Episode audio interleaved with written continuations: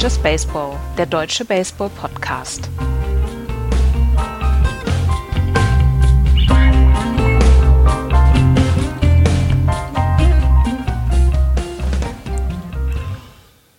Die Boston Red Sox sind ein Festival an Frustration, genauso wie die Cincinnati Reds. Die Giants werden be natürlich betrogen und die New York Mets legen einen Combined No-Hitter hin. Die Mets von allen. Hier ist Just Baseball, der deutsche Baseball-Podcast. Hallo zu einer neuen Ausgabe hier im kuschelig-flauschigen Rückschlagspiel-Podcast. Hallo Florian. Einen wunderschönen guten Tag. Und hallo Andreas. Hallo. Bist du auch so gut gelaunt, was die Red Sox angeht, wie ich? ich ähm, ja, es ist, also im Moment ist es wirklich übel und wirklich braucht man fast schon Schmerzengeld, diese Spiele zu gucken. Gegen die Orioles. Mhm. Oh je. Letztes Jahr sind, sind die Red Sox gegen die Orioles mit 0 zu 3 gestartet. Also es ist jetzt nur 1 zu 2 gewesen, aber ja. insgesamt drei ganz, ganz schäbige Spiele waren es insgesamt. Das kann man so sagen. Ähm, die Struktur aus den letzten Wochen würde ich vorschlagen, behalten wir bei, oder? Und gehen ein bisschen äh, durch, die, durch die Divisionen wieder. Ähm, wollen wir in der National League anfangen oder wollen wir in der American League anfangen? Lass uns doch heute mal in der National League anfangen, weil wir dann den Combined No-Hitter als erstes machen. Uh. Mit, mit, guten Nachrichten möchtest du anfangen? Mhm. Okay. Wir fangen in der National League an. In der East führen die New York Mets relativ souverän. 16 und 8 dahinter die Marlins. Positiv. 12 und 10. Die Phillies 11 und 12. Die Braves 11 und 13. Und die Washington Nationals 8 und 16. Acht Spiele zurück in dieser Frühphase der Saison. Und ja, Andreas hat es schon gesagt. Die große Geschichte ist natürlich der Combined No-Hitter der New York Mets am, äh, wann war es? Ach, ich habe vergessen. vergessen. Ich auch. Habe ich auf. War es am, am Freitag oder am Sonntag? Es war gegen die Phillies auf jeden Fall. War es am Freitag, glaube ich. Am Freitag gegen die, gegen die Phillies. Fünf Pitcher haben ähm, diesen Combined No-Hitter geschlagen. Und ähm, das ist für New York Mets-Fans etwas, ich, ich, mir fehlt schon fast die Vergleichsgröße. Mit was könnte man es vergleichen? Mit dem Sieg der, nein, keine Ahnung. Nein. Der, ich wollte gerade was Gemeines über die Red Sox sagen, ich lasse das. Nee, es ist auf jeden Fall erst der zweite No-Hitter in der Franchise-Geschichte. Ja, genau. Und, ähm, das ist etwas, was, ja, etwas, ja, wie ein, wie ein Einhorn, wie wenn man ein Einhorn sichtet, ist das, das gewesen. Dann haben wir doch den Vergleich. Ja, genau. das ist es gut. Ist, ähm, der, der Combined No-Hitter ist ja immer, wird ja vielleicht immer so ein bisschen stiefmütterlich gesehen, aber da haben jetzt fünf Pitcher ihre Finger mit im Spiel gehabt und fünfmal ähm, gab es sehr gute Leistungen. Ja, gut, es gab sechs Walks und deswegen waren auch zwischendurch Bases besetzt, aber insgesamt war das eine tolle Pitcher-Leistung und es gab nur zwei, ähm, zwei At-Bats oder zwei Hits von den, von den Gegnerischen, von den Phillies, wo die wo die Hit-Geschwindigkeit, also die Hit-Wahrscheinlichkeit größer als 50 Prozent war. Der Rest war alles Grounders etc. oder Pop-Ups und äh, also nichts in irgendeiner Weise Schwieriges für die Defensive. Und das war schon ziemlich cool. Und ich habe einen Artikel gelesen auf ESPN, dass äh, manche Spieler schon im Clubhouse waren und gesagt haben, ja gut, das Spiel gewinnen wir und dann erst zum achten, siebten, achten Inning darüber gewahr wurden, oh, oh da ist aber ein No-Hitter am, am, am, Start. Und ähm, das war dann so eine Geschichte, wo dann alle dann auch ins Dugout gekommen sind und das dann auch gefeiert haben. Und es ist ja, es ist ja dann so, es passiert viel Gutes in diesen Tagen äh, bei den Mets. Und es hat ja zum Teil dann auch mit Buck Showalter zu tun, dem man eine sehr große Detailtreue nachsagt und der dann auch sagt, ja, wir versuchen dieses Team jeden Tag ein bisschen besser zu machen. Das hat Jürgen Klinsmann auch damals gesagt, aber ähm, Buck Showalter kriegt das irgendwie seit längerer Zeit besser hin. Hättet ihr es gedacht? Also ich war ja in der, in der Vorschau sehr, sehr skeptisch, was äh, Buck Showalter angeht. Ich glaube, ihr wart ein bisschen, ihr wart ein bisschen gnädiger, ne? Ihr habt ein bisschen so mehr auf den, auf den Grandfather-Effekt gesetzt. Der hat, der hat die Baltimore Orioles damals äh, in Contention gehabt, ein paar Jahre lang. Der hat wirklich einen guten Job gemacht. Ich glaube, das ist ein knorriger, knochiger Typ. Ich glaube, das war einer von der alten Schule dann auch noch und dass der mit dir wenig spricht, wenn du ein ganz normaler Spieler dort bist.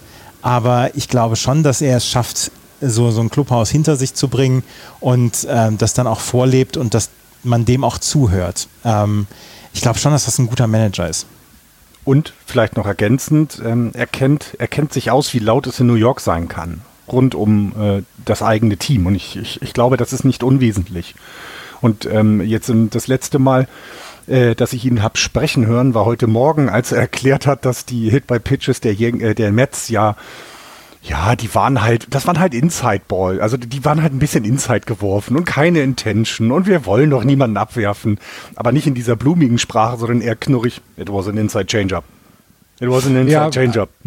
Die, die MLB hat es ja nicht ganz gekauft. Ne? Die MLB hat Showalter jetzt äh, für ein Spiel gesperrt, für den, äh, für den Series Opener gegen die Atlanta Braves, nachdem äh, Juan Lopez äh, Kyle Schwarber letzte Nacht abgeworfen hat ähm, und dafür selbst für drei Spiele gesperrt wurde, hat die MLB gesagt, so Buck, du bist es auch, du bist mitschuldig und äh, hat ihn für ein Spiel gesperrt.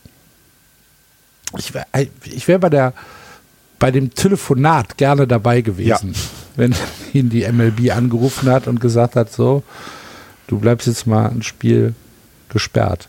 Wäre ich gern dabei gewesen, aber gut. Mark Schaubold ähm, hat bestimmt noch so, so, ein Tastentelefon bei sich auf dem Schreibtisch. Dann hat er das Kabel durchgebissen oder so. vielleicht, hat, vielleicht hat er so ein Telefon, weißt du, wie so ein Baseballhandschuh, wo du das Telefon ja, genau. in den, Hand, in den Baseballhandschuh reinlegst. Kann, kann, mir jemand mal die Handynummer vom Showbold geben? Handynummer? Hier, ich habe seinen Festnetzanschluss. ähm, habt, ihr den, habt ihr den Hit bei Pitch gesehen? Äh, von Lopez gegen, gegen, ja, Ach, von Lopez oh. gegen Schwarber. Ja, der war. Also, das war nicht da Inside, sagst, das war kein Inside. Ich wollte gerade sagen, wenn du dann sagst, das war ein Inside Change-Up, also ich finde auch gut, dass sie ihn, also ich finde auch gut, es, es, im Moment gibt es ja zwei Lager. Die einen sagen, ähm, dass äh, die Bälle äh, nicht kontrollierbar sind, mal wieder. Ich habe jetzt schon zwei Artikel darüber gelesen, wollte da aber nicht heute unbedingt drüber reden, sondern mich da noch, noch ein bisschen abwarten und noch mehr einlesen. Ähm, viele Pitcher beklagen sich, dass sie nicht ein richtiges Kommando über den Ball bekommen und äh, sagen dann und das ist dann eine schöne Ausrede zu sagen, ja, dann geht ein Ball mal nicht dahin, wo er hin soll in dem Fall ganz ehrlich, wenn man so genau auf den Part des Körpers wirft, wo jeder weiß, das tut zwar weh, aber du verletzt jemanden nicht ernsthaft, wenn du ihn triffst, glaube ich, war das schon eine Ansage und es gab vorher Warnings äh, an beide Bullpens und dann wird halt, dann passt, dann, also da musst du halt auch eine, da, da musst du was tun als MLB, ne? wenn die Schiedsrichter ein Warning rausgegeben hat und es eine so offensichtliche Aktion gibt. Da muss der Manager auch mal ein Spiel äh, von zu Hause aus seinem Röhrenfernseher gucken. Aber die Mets machen das, machen das ja, äh, machen das ja im Moment häufiger mit. Also so Hit by Pitches und so weiter. Ja, Francisco ja. Lindor alleine. Ja, ja, ja. Also die ähm, New York Mets sind aber trotzdem, das können wir glaube ich sagen, wirklich extrem, extrem gut in die Saison gestartet. Und das ist schon, das kann man sich schon fein angucken, was die da machen. Das ähm, etwas, was ich jetzt gelesen habe, wo, wo, wo wir stehen hier. Ähm, ah, jetzt habe ich es nicht aufgeschrieben. Ähm, insgesamt äh, offensiv halt eine sehr gute Mannschaft. Jetzt muss ich nochmal einmal gerade gucken. Ähm, National League, die New York Mets liegen auf Platz 2 zum Beispiel im Betting Average, nur hinter den Colorado Rockies. Äh, on Base Percentage sind sie sogar noch besser als die, als die ähm, Colorado Rockies, gehören im Moment offensiv zu den besten Teams, dann sind sie aktiv auf den sogar, Bases. Sogar MLB-weit, ne? nicht nur National League-weit. Ja, genau. Haben die meisten Runs. Mhm. Äh, geteilt mit 110. On Base Percentage 3,39 ist auch tatsächlich die beste und die zweitbeste Betting Average. Ist eine offensiv absolute Maschine im Moment. Ja, und dann können sie sich auch leisten, jemanden wie Robinson Cano zu DFA. ist das nicht, ist das echt geil, oder? Also ich finde ich finde das, ich finde das, vielleicht ist auch das, was gefehlt hat bei den Mets, dass da mal Professionalität reinkommt und nicht so ein Wischiwaschi-Geeier. ähm, ich warte ja, also, ne, ich warte nur noch darauf, dass die Grom zurückkommt, weil bei all dem darf man nicht vergessen, was für ein gutes Pitching die, ja. ähm, äh, äh, die, die, die, die Mets haben. Ne? Also, das kommt ja noch alles oben drauf. Ne? Sie sind im Moment, was ähm, den ERA des Starting äh, äh, Pitchings angeht, auf dem Platz 4 in der gesamten Liga, ähm, haben ähm, die wenigsten Hits per Nine Inning abgegeben. Und äh, das WIP von denen ist so niedrig, dass sie sogar auf Platz 1 sind. Ne? Und im, im Hitting ist es genauso, ihr habt es gerade erwähnt. Das heißt, so Starting Pitching und Hitting ist derzeit wirklich die Creme de la Creme der Liga. Beim Relief sind sie im unteren Mittelfeld, aber auch da werden wir sehen, ne, dieses Jahr werden sie sich da keine Blöße geben und zur Not noch, noch, noch was tun und entsprechend die, ähm, äh, da noch was nachreichen, ne? wenn dann irgendwann Richtung Trade Deadline noch ein paar Reliever gebraucht werden, müsste man mal auf die Mets gucken. Ja, und, und Geld ist nun wirklich, spielt da keine Rolle. Robinson Cano DF8 gestern. Ähm, mhm. Robinson Cano ist dieses Jahr wirklich ähm, schwach gewesen bislang. Und ähm, er war 2021 war er gesperrt worden wegen einer Dopingsperre und so. Es gab also ein paar doofe Geschichten rund um ihn. Aber er ist wohl in der Kabine ein extrem beliebter Typ gewesen. Und das haben alle gesagt, als sie davon gehört haben, dass er DF8 wurde. Ähm, wir, wir werden ihn sehr, sehr doll vermissen. Seine Clubhouse-Presence ist halt, ist halt eine wie keine. Das, das sagen alle, die ihn kennen. Es gibt allerdings dann auch ähm, ein paar Leute, die sagen, ja, jetzt können wir ihn entlassen oder jetzt können wir ihn DFAen, weil sie schulden ihm 43 Millionen Dollar bis Ende nächsten Jahres. Also er wird jetzt 43 Millionen Dollar dafür bekommen, dass er woanders spielen wird. Er wird sicherlich noch irgendwo unterkommen, weil jetzt kann er für das Liga-Minimum unterschreiben, bekommt aber das Geld dann weiterhin von den New York Mets. Mit dem Steve Cohen, mit dem Besitzer, geht einfach jetzt inzwischen alles. Also wirklich alles. Und wenn die Mitte der Saison in Contention sind und es noch irgendeinen Spieler braucht, wo sie das Gehalt übernehmen müssen oder so, dann wird Steve Cohen sagen, ja gut, machen wir. Also da, ja. ich glaube, da ist wirklich Sky the Limit bei den Mets dieses Jahr.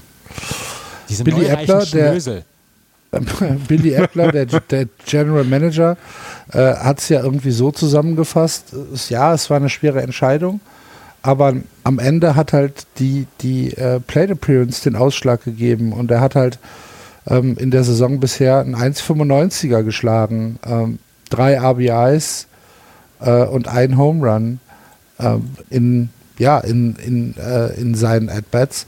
Und das war dann tatsächlich zu wenig, um diesen neuen reduzierten 26-Mann-Roster ähm, zu, zu, zu bekommen. Und dann hat Appler gesagt, ja, das ist jetzt halt unsere Entscheidung, es tut uns äh, oder es fällt uns nicht leicht, aber so ist es. Wenn du sagst 43 Millionen, ESPN schreibt 44,7.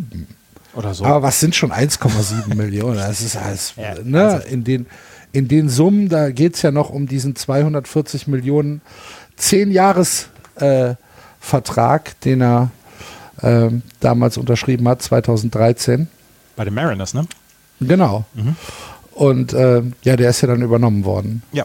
So. Und äh, ja, ich, ich, ich kann es noch nicht abschließend bewerten, ehrlich gesagt. Von der rein sportlichen Leistung her haben die Mets im Moment alle Argumente auf ihrer Hand, ne, weil ähm, Cano im Moment keine, keine, kein kein, kein, wie nennt sich das denn? Kein Impact. Der hat kein Impact. Auf seine, ja, also, äh, genau, nee, kein Impact auf, äh, auf die Ergebnisse der Mannschaft hat. Und du musst dann auch mal gucken, was, was er im Infield an Konkurrenz hat. Peter Alonso, mhm, Jeff genau, McNeil ja. auf der Second Base, äh, Eduardo Escobar auf der Third Base, Francisco Lindor auf der Shortstop-Position. Ja, wen soll er denn verdrängen für regelmäßige ja. At-Bats?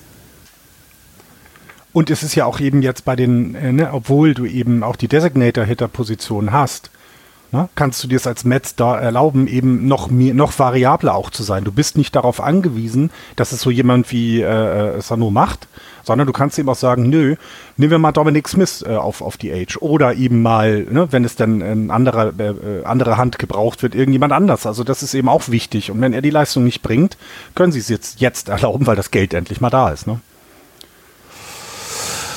Ja, ich, äh, ja, ja, wie gesagt, ich habe mir noch keine abschließende Meinung gebildet.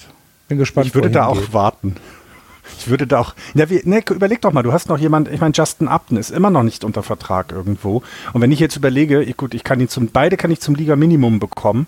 Ne? Also äh, der ist aber schon wieder auf einem Markt in Konkurrenz, in dem es, äh, in dem es Leute gibt, die vielleicht sogar noch ein bisschen besser als er sind ähm, und auch nur für ein Minimum auftreten. Ne? Also das heißt, sein, ähm, ich glaube, der ist, der, der, der, der wird irgendwo unterkommen, aber ich glaube, er guckt, er muss sich noch länger umgucken. Das könnte ich mir auch vorstellen. Ja, aber auf der anderen Seite ist halt im Moment günstig. Klar. Das ist ja eigentlich ein Deal ohne Risiko. Aber wer billig kauft, kauft zweimal. Okay, das war jetzt blöd. Passt nicht. Entschuldigung. Entschuldigung. Genau. mehr, mehr, Mehr fällt mir dazu auch nicht ein. Meine, Meine Frau findet auch nicht, dass ich witzig bin. Ich verstehe das gar nicht. Ich lache immer über meine Witze. Ich begreife es nicht. So, lass uns lieber weitermachen mit der NL. Ja. Wo wollt ihr hingehen? Zu Ron Washingtons 70. Geburtstag? Der alte Stelzbock. Ich habe gar nicht so richtig viel noch zu der National League East. Nee, ich auch nicht. Wie gesagt, Ron Washington ist 70 geworden. Und, und bei, bei, ähm, bei den Philadelphia Phillies ist schon wieder schlechte Laune. Da ist irgendwie umweht diese, diese Franchise sowas, sowas mies gelauntes, habe ich immer das Gefühl. Ja, aber da ist, trifft das nicht auf jede Philadelphia Franchise zu? Vielleicht. Exakt. Da ist was im Wasser. Ich glaube, da ist was im Das ist Wasser. auf jeden Fall. Also ich würde jetzt auch die, die, die, die Phillies äh, oder die Philadelphia Area nicht als die bestgelaunteste Community in den Staaten wahrnehmen, ehrlich gesagt. Wenn man aus Aber Berlin, herzlich. Wenn man als Berliner aus Berlin wegziehen will in den USA, dann nach Philadelphia. Ja. Nicht so schlecht. Nicht so. Nee, ich finde auch Ähm. sonst in der, in der Liga gibt es jetzt nicht so wahnsinnig bahnbrechende Neuigkeiten gerade. Es ist okayes Niveau, ne? Also die National League East ähm, kann, man, kann man sich schon angucken. Ich finde das, äh, ich finde, da sind schon ein paar anständige Spiele dabei. Ähm, die ganze Zeit eigentlich, weil ähm, auch die, die Marlins spielen im Moment einen anständigen Ball, finde ich jedenfalls. Also ähm, das ist alles, ja, das ist, das ist schon in Ordnung. Und bei den, bei den äh, Marlins, äh, Jess Schilnheim ist schon ähm, relativ cool anzugucken. Der, ich meine, der sieht zwar ein bisschen aus, als wäre er irgendwie ein Strich in der Landschaft, aber das ist schon, schon relativ spektakulär. Absolut. Ja. Ähm, ich gucke mir bis nächste Woche die NL East mal wieder ein bisschen genauer an. Gut. In der- Hausaufgabe Andreas, NL. Okay. National League East, genau. In der Central ähm, führen die äh, Brewers mit 15 zu 8, dahinter die Cardinals 13-9, die Pirates 9-13, die Cubs auch 9-13 und die Cincinnati Reds können wir eigentlich aus der, aus der Liga rausstreichen. Drei Spiele gewonnen, 19 verloren, im gesamten April ein Spiel zu Hause gewonnen. Herzlichen Glückwunsch an die Cincinnati Reds. Leider hatte ich die in meiner, in meiner Cups-Rand-Vorschau nicht ganz so auf dem auf Du warst einfach nur sauer. Gib's doch einfach zu. Du warst einfach nur sauer. Ich, woll, ich, wollte, ich wollte die Cups noch hinter die Reds äh, oder habe die Cups ja noch hinter die Reds gesetzt. Wird wahrscheinlich nicht mehr passieren. Aber das ist so eine Sache. Ich glaube, mittlerweile geht es mir bei den Reds so wie Andreas damals mit den Marlins. Ich möchte nicht drüber reden. Die haben 2 hab aber 2 haben sie die Saison gestartet, ne? Ich Ja. will aber eine Frage habe ich zu den Reds. Was meint ihr denn, wie das Run Differential per Game bei ihnen aussieht? Minus 5? Das wäre fies. Ist mit minus drei aber weit weg von allem, was schlecht ist. Also die Pittsburgh Pirates kommen danach mit minus 1,9. Also die kriegen noch mal einen Run mehr pro Spiel gegen sich im, in der Differenz als die Pittsburgh Pirates, die auch kein gutes Team in dieser Saison haben. Also bei den, bei den Cincinnati Reds ist echt, äh, da ist jetzt, glaube ich, da gehen wirklich die Lichter äh, über die Alarmglocken überall an, vor allem auch bei den Fans. Das ist äh, ein ganz, ganz schlimmes Spiel, was die da treiben, gerade mit allen. Also, ist irre. Ich habe letzte Woche ein Spiel geschaut in Vorbereitung auf, auf meinen Kommentar bei Sport 1 und habe dann auch schon zwischendurch gedacht, wow, das ist wirklich bemerkenswert schlecht. Und äh, sie sagen dann auch, ja, wir versuchen alles und wir glauben, dass diese Franchise auf einem guten Weg ist, aber im Moment kriegen wir es halt nicht hin. Und ah, ey, da, da Dauerkarteninhaber zu sein bei den Reds im Moment. Und was, was ich ja letzte Woche schon gesagt habe, Aber dass- das ist dass, dass die, dass die Reds-Fans draußen Schilder aufhängen mit äh, Sell the Club und so weiter, ähm, das, ist schon, das ist schon hart im Moment. Ich finde die Aussage relativ frech zu sagen, wir versuchen alles, sie versuchen genau gar nichts. Nee, haben sie auch. Das ist ja mit dem Trade von Winker und Suarez vor der Saison war eigentlich die, die Aussage klar, das Ding ist durch, wir werden jetzt erstmal die nächsten Jahre, werden wir Joey Votto äh, in den Sonnenuntergang begleiten mit dem miesestmöglichen Team. Ja. Der arme Joey Votto. ich meine, sie haben ja ein paar Bright Spots, Pitching etc., aber das ist ja, das, das, du suchst das halt, das ist so wie, wie jemand, der in der Wüste so zwei Tropfen Wasser findet. Mehr mhm. hast du da halt einfach nicht. Ja. Also beim Pitching, das, das ist, ich wollte gerade sagen, wenn du das aber dann als Bright Spot nimmst, da musst du aber schon musst du schon ein sonniges Gemüt haben, finde ich. Ich habe ja auch ein sonniges Gemüt. Ja, das ist wahr. Ne? ja, und was halt, was halt so mies ist, ist, dass eben auch eine Franchise trifft, die, na, die gehört mit zu den ältesten äh, überhaupt und die, ne, die waren in den 70ern mit Pete Rose ja nun wirklich die, die Franchise, also wo sich viel drum gedreht hat, die hatten einen der The besten Big Spieler. Red Machine.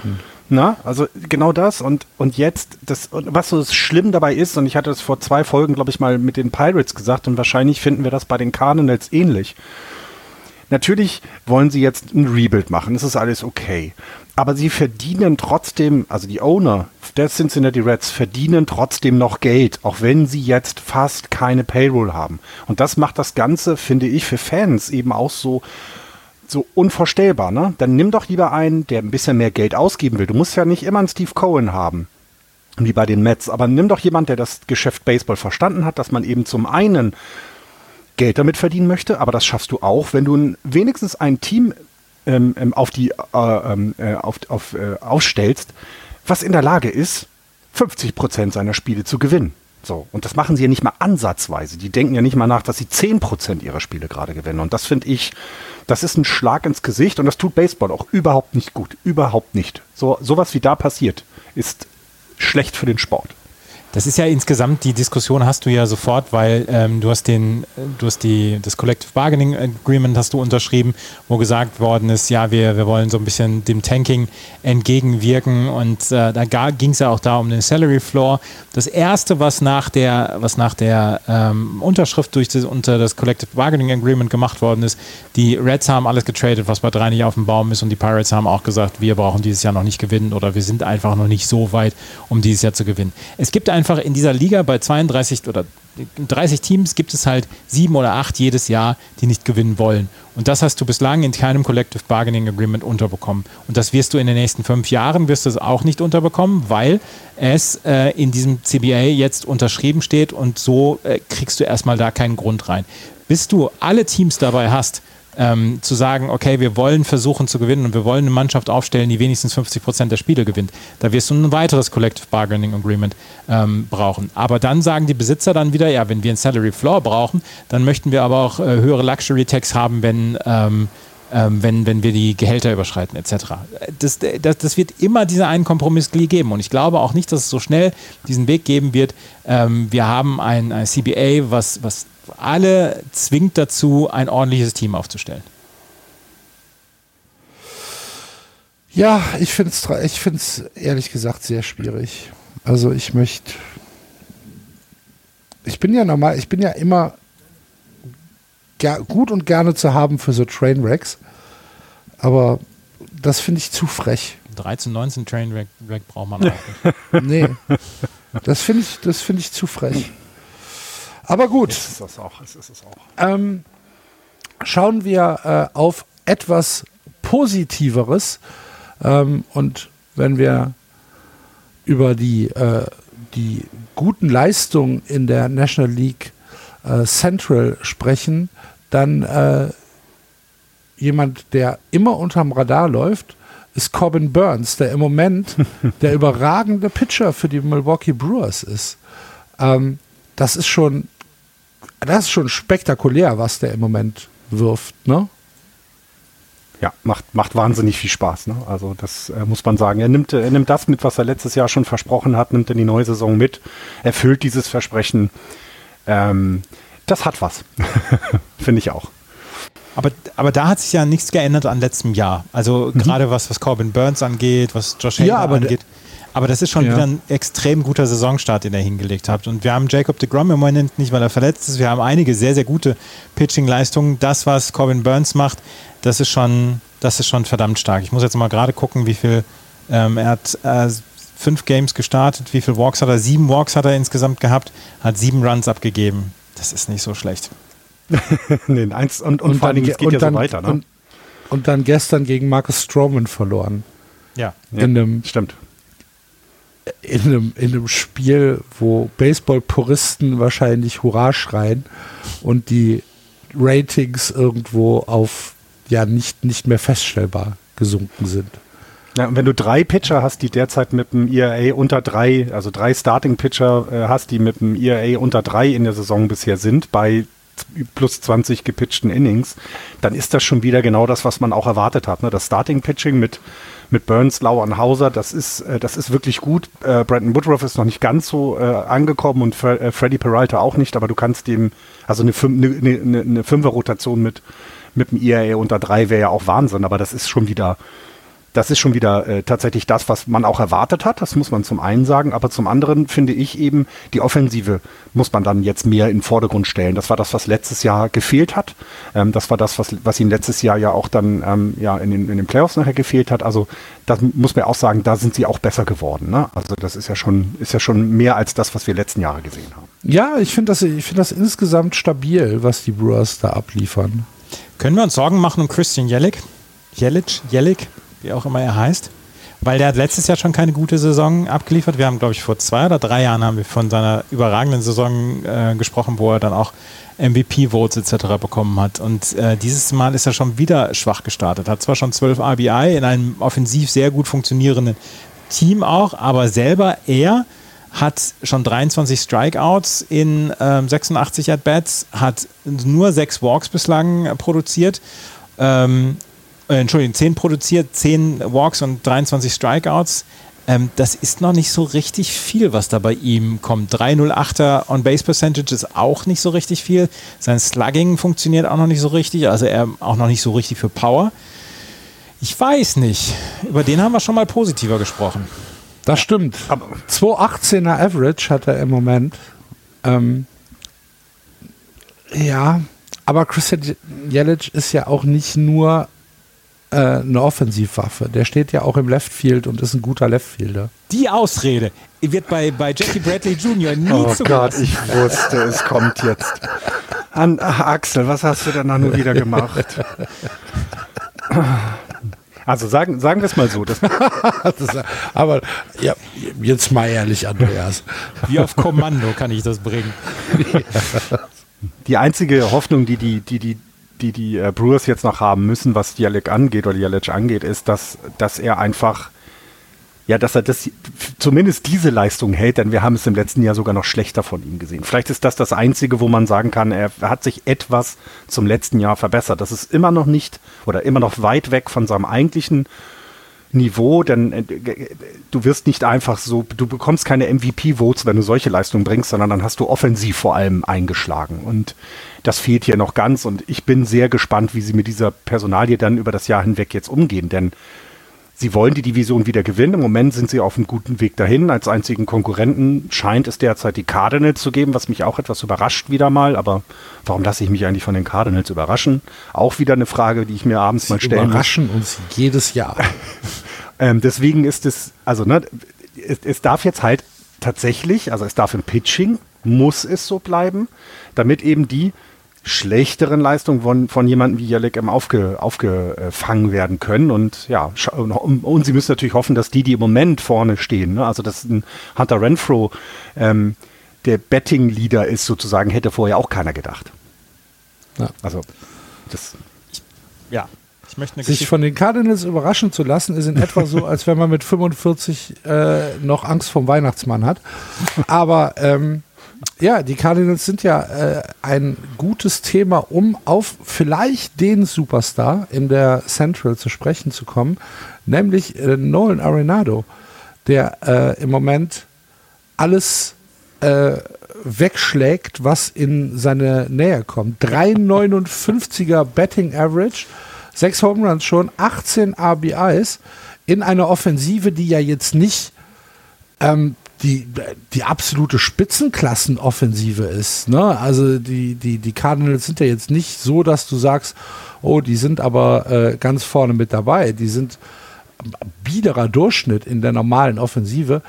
Äh, Nolan Arenado sticht da heraus wie ein wie ein explodierender Stern am Abendhimmel. Meine Güte, was ist ja. denn heute los? Der äh, Nolan Arenado, die Geschichte, die Schnurre möchte ich jetzt mal gerade erzählen. Nolan Arenado hat ja letzte Woche ein Bench-Clearing-Brawl angezettelt, wo du gerade gesagt hast, schlägt auf alles drauf. Ja, ja. auf Gegenspieler eingeschlagen.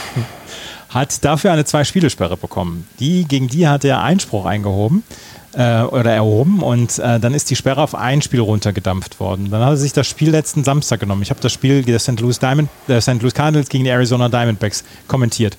Und das Spiel war genau das, an dem im Stadion der Nolan Arenado Bobblehead verteilt worden ist ja. an die ersten 15.000 Zuschauerinnen und Zuschauer. Das war, fand ich sehr schön, also dass er das gemacht hat, genau an dem Tag. Ich, ich fand es sehr schade, dass ich ihn nicht gesehen habe, ähm, weil der Rest dieser Offensive ist wirklich noch nicht so richtig gut drauf. Du hast äh, zwar Paul Goldschmidt, der immer, ähm, der eigentlich immer abliefert. Du hast Tommy Edmond, der auch einen ordentlichen Saisonstart gehabt hat, aber das äh, Middle und Bottom of the Lineup oder das Front und Bottom of the Lineup, das ist offensiv noch nicht so richtig gut. Und das war ähm, insgesamt ähm, war es, war es insgesamt auch, was ich Samstag gesehen habe, war es auch nicht so unbedingt das, was ich jetzt sagen würde. Das, das hat mich komplett aus den Socken gehauen. Von wem ich total überzeugt bin, nach wie vor und dann auch wieder ähm, hier bei dem, bei dem Spiel überzeugt wurde, das war Miles Michaelas, ähm, der ein richtig gutes Spiel gepitcht hat.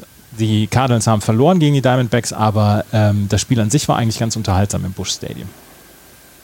Ja. Naja, und haben ihre eigene Geschichte eben, ne? Die letzte Saison von Jade Molina zusammen mit Alba Puchholz ähm, ähm, und gewinnen trotzdem Spiele, ne? Wenn man vorher so gesagt hat, ach, ist das so gut, dass man sich jetzt Puchholz holt, der nicht mehr in der Blüte seiner Jahre ist, sage ich mal so, nach 21 Jahren Service. Es ist so Wahnsinn, 21 Jahre Service Time. Ähm, die, also ich meine, die, die, die, die Cardinals haben gerade drei äh, im aktiven Roster, die mehr als 15 Jahre MLB-Erfahrung haben. Ne? Adam Rainwright ist bei 16, Service Time, ähm, Puchholz bei 21 und äh, Jade Molina bei 17, also das ist schon irre, so, so, die, so wirklich, also wenn man mal äh, Gorillas, äh, alte Gorillas sehen will, die noch Baseball spielen, dann hast du es hier. Die Silberrücken, weißt du, die dann da, die den jungen Leuten nochmal erklären, wie es hier läuft. Hab ich möchte, Hab möchte gerade einmal noch erzählen von meinem Kommentar. Ich, ich will da nicht zu lange von erzählen, aber ähm, Florian, ich habe dich zitiert.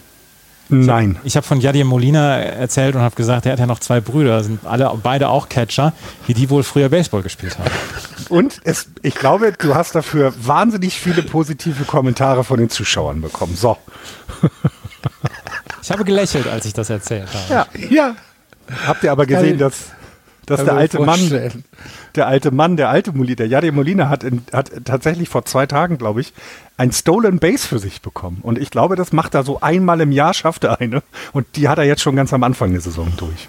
Der wird auch auf der Second Base überhaupt nicht beachtet. Also wenn der auf der First Base steht, habe ich da auch Samstag wieder gesehen, der, der, steht, der steht im Umkreis von 15 Quadratkilometern steht niemand von der gegnerischen Mannschaft. Ja. Ist dann, gilt das dann überhaupt, überhaupt als Stolen Base oder ist es ein Infield Defense Indif Indifference? Ja, genau. So. Ja. ja, bei den Cardinals können, können wir nicht werten.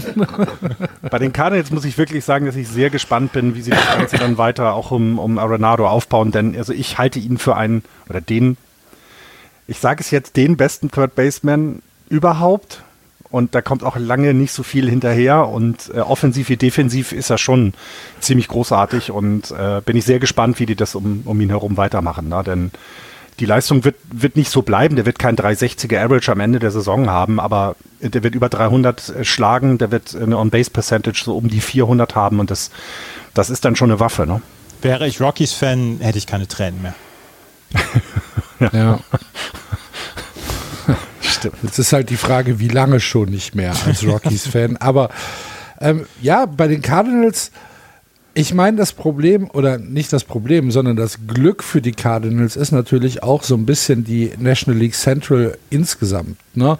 Die Pirates, die Cubs, die Reds, so richtig Konkurrenz, um da oben anzugreifen, sehe ich ehrlich gesagt nicht. Ich, also für mich bleibt das bis zum Ende der Saison ein, äh, ein Two-Way-Race zwischen den Brewers und den Cardinals. Ich sehe nicht, dass die Pirates da äh, reingrätschen können. Die Cups dreimal nicht. Und ja, wie gesagt, über die Cincinnati Reds möchte ich gar nicht reden. Kennt ihr das, was, also ich finde das sehr, sehr lustig, die Pirates. Also die, das ist wieder so eine Division, wo du genau merkst, wer ist eigentlich in diesem Jahr da, um zu gewinnen. Die Brewers haben ein Run Differential von plus 19, die Cardinals von plus 20, die Pirates von minus 41. Das finde ich schon, das ist schon übel nach, noch gerade mal 20 Spielen oder was haben wir jetzt? 22 Spiele. Die Cubs sind bei null, also die wissen nicht, wo sie hinwollen. Äh, und die, die Reds halt mit minus 65. Cubs wissen gar nichts. Entschuldigung. Ich wollte es nicht wieder triggern. Jetzt riecht er sich doch wieder auf. Ja, meine Frau kommt dann immer rein und sagt, ich glaube, die gewinnen nie wieder ein Spiel. Ich so, ja, das kannst du gut haben. Ich habe sonst Ja, nichts mehr zu der NL Central. Ich auch nicht. Florian, hast du noch was? Oder möchtest du nun endlich auf die Unwritten Rules äh, Geschichte gegen, da sind sie wieder ungerecht behandelt worden, die Giants? Nein, nein, nein, nein, überhaupt nicht. Ähm, es ist halt so interessant. Ähm, diese, wie, wir haben es ja schon zweimal in dieser Saison gehabt, dass die Giants etwas gemacht haben, was man eigentlich so nicht so tun sollte, wenn man hochführt zu Banden oder wenn man hochführt einen Stolen Base. Und ähnliches ist eben dann jetzt auch wieder passiert gegen die Nationals. Die haben sich dann auch während des Spiels darüber aufgeregt und hin und her.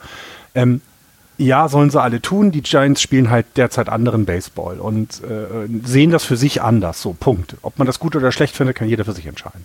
Aber dann gab es eben eine ähnliche Situation. Ich finde jetzt nicht genau, in welchem Spiel das war. Es war eben auch wieder gegen die Nationals. Und da, ne, da wurde, wurde hinterher Gabe Kepler gefragt, wie ist denn das? Jetzt haben die so hoch gewonnen und trotzdem haben die im noch, noch äh, ich glaube, das war diese 14 zu 4 Niederlage, war das, ähm, haben, sie diese, haben sie noch wieder auch ein Stone Base, ein Band, was auch immer gemacht. Und dann sagte Gabe Kepler, entschuldige, wir haben gerade 14 zu 4 verloren. Was, was interessiert mich das denn, was die machen? Es geht doch um uns. Und wir haben Probleme und ich reg mich doch nicht darüber auf, was ein anderes Team dann macht, wenn sie führen. Und das fand ich ganz angenehm, dass es nicht, äh, dass es damit auch erledigt war. Und ähm, nur, ne, die unwritten Rules sind immer nur so lange äh, gültig, wie man sich selber an sie hält. Aha. Ähm, und wenn man sich nicht dran hält, dann ist es auch in Ordnung. Das ist, ich finde es ich find's einfach, ja. Ja. Ja, wir haben wir haben wir haben es verstanden. Wir geben mal kurz einen Überblick über die National League West, die uns wahrscheinlich das ganze Jahr über begleiten wird und spektakuläre äh, Ergebnisse und spektakulären Sport bietet. Die Dodgers und die Padres stehen gleich auf. Die Dodgers 14 Siege, 7 Niederlagen, die, äh, die Padres 15 Siege und 8 Niederlagen. Ein halbes Spiel zurück, die San Francisco Giants 14 und 8, die Colorado Rockies 13 und 9 und sogar die Arizona Diamondbacks sind nicht abgeschlagen, sondern haben schon 11 Siege und 13 Niederlagen. Das heißt, die gesamte Division bewegt sich in viereinhalb Spielen.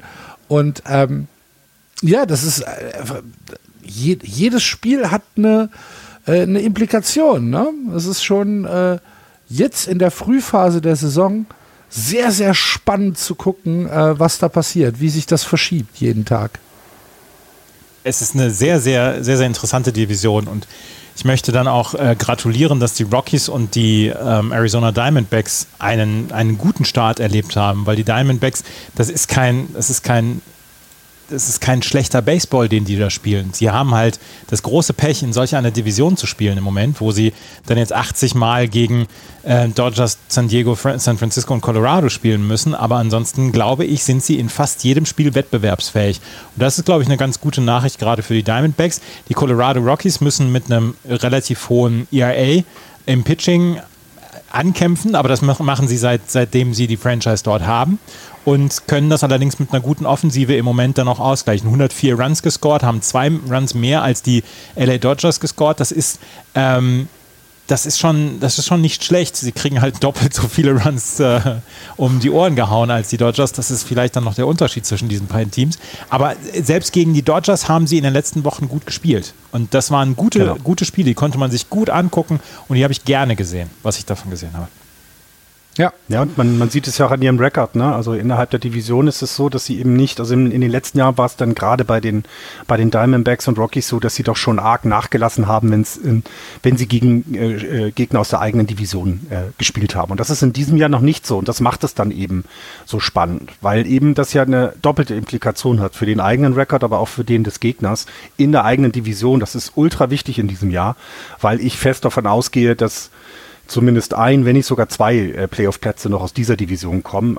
Die anderen bieten sich gerade halt einfach nicht an. Und dann kannst du selbst mit, mit dem mit dem, was du dir eigentlich für diese Saison gar nicht so unbedingt vorgenommen hast, aber wenn du vernünftig in der eigenen Division spielst, das ausgeglichen hältst und gegen andere dann deine Siege holst, dann, dann kannst du da auch mitmischen und zwar eine lange Zeit mitmischen und es den anderen halt schwierig machen. Ne? Das, das ist schon, das ist schon nicht schlecht. Und ich meine, wir haben jetzt, heute Nacht beginnt die Serie der, der Giants gegen die Dodgers.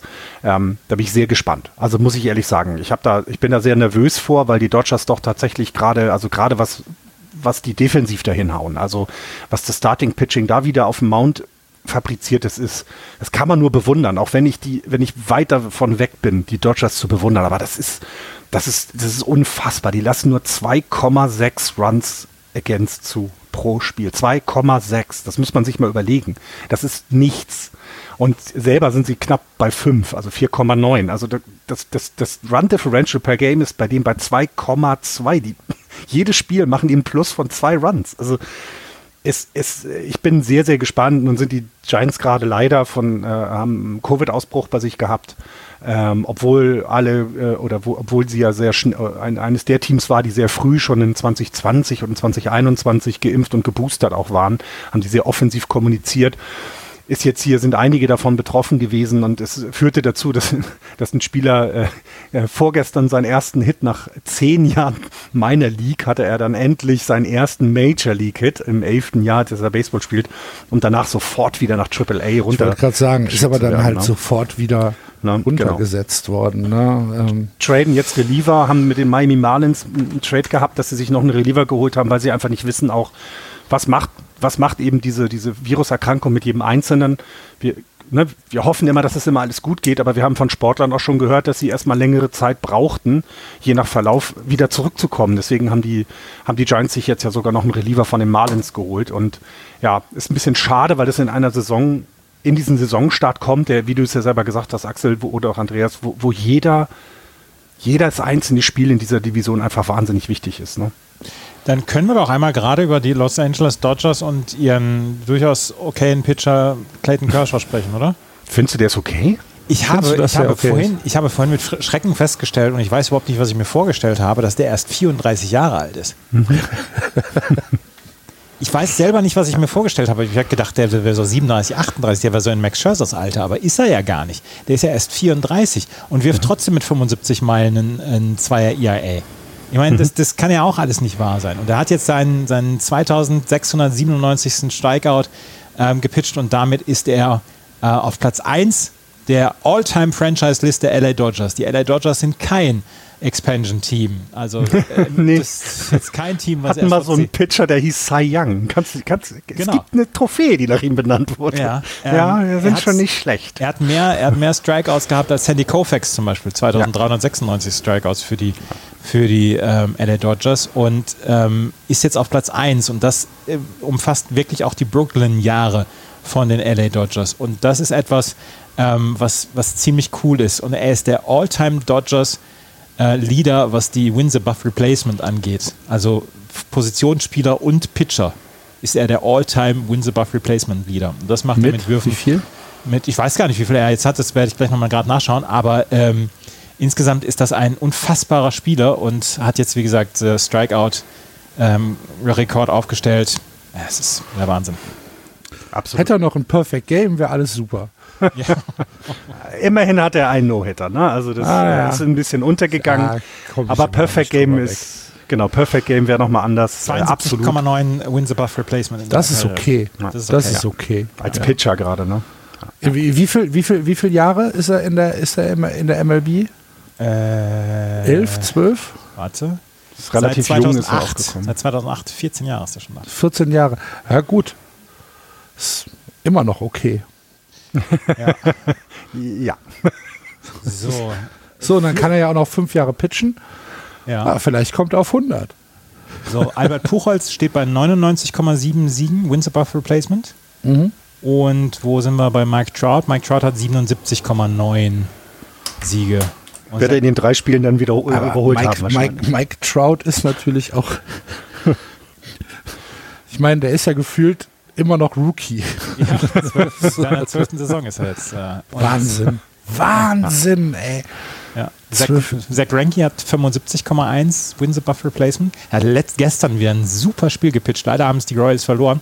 Aber auch Zach Greinke ist genau das gleiche wie Clayton Kershaw. Die werfen mit 75 Meilen. Ich habe das letztes Jahr schon mal, ähm, äh, habe ich hier schon mal drüber gemotzt. Habe so gedacht, da möchte man den Schläger nehmen und sagen, hier komm, lass mich jetzt mal machen. Und ähm, sie, die, die treffen die einfach nicht. Und Zach Greinke und Clayton Kershaw sind für mich Phänomene, dass sie mit einem Fastball von 88, 89 Meilen nach wie vor diese Leistungen bringen. Das ist überragend. Ich, ich mag sowas sehr gerne. Ja.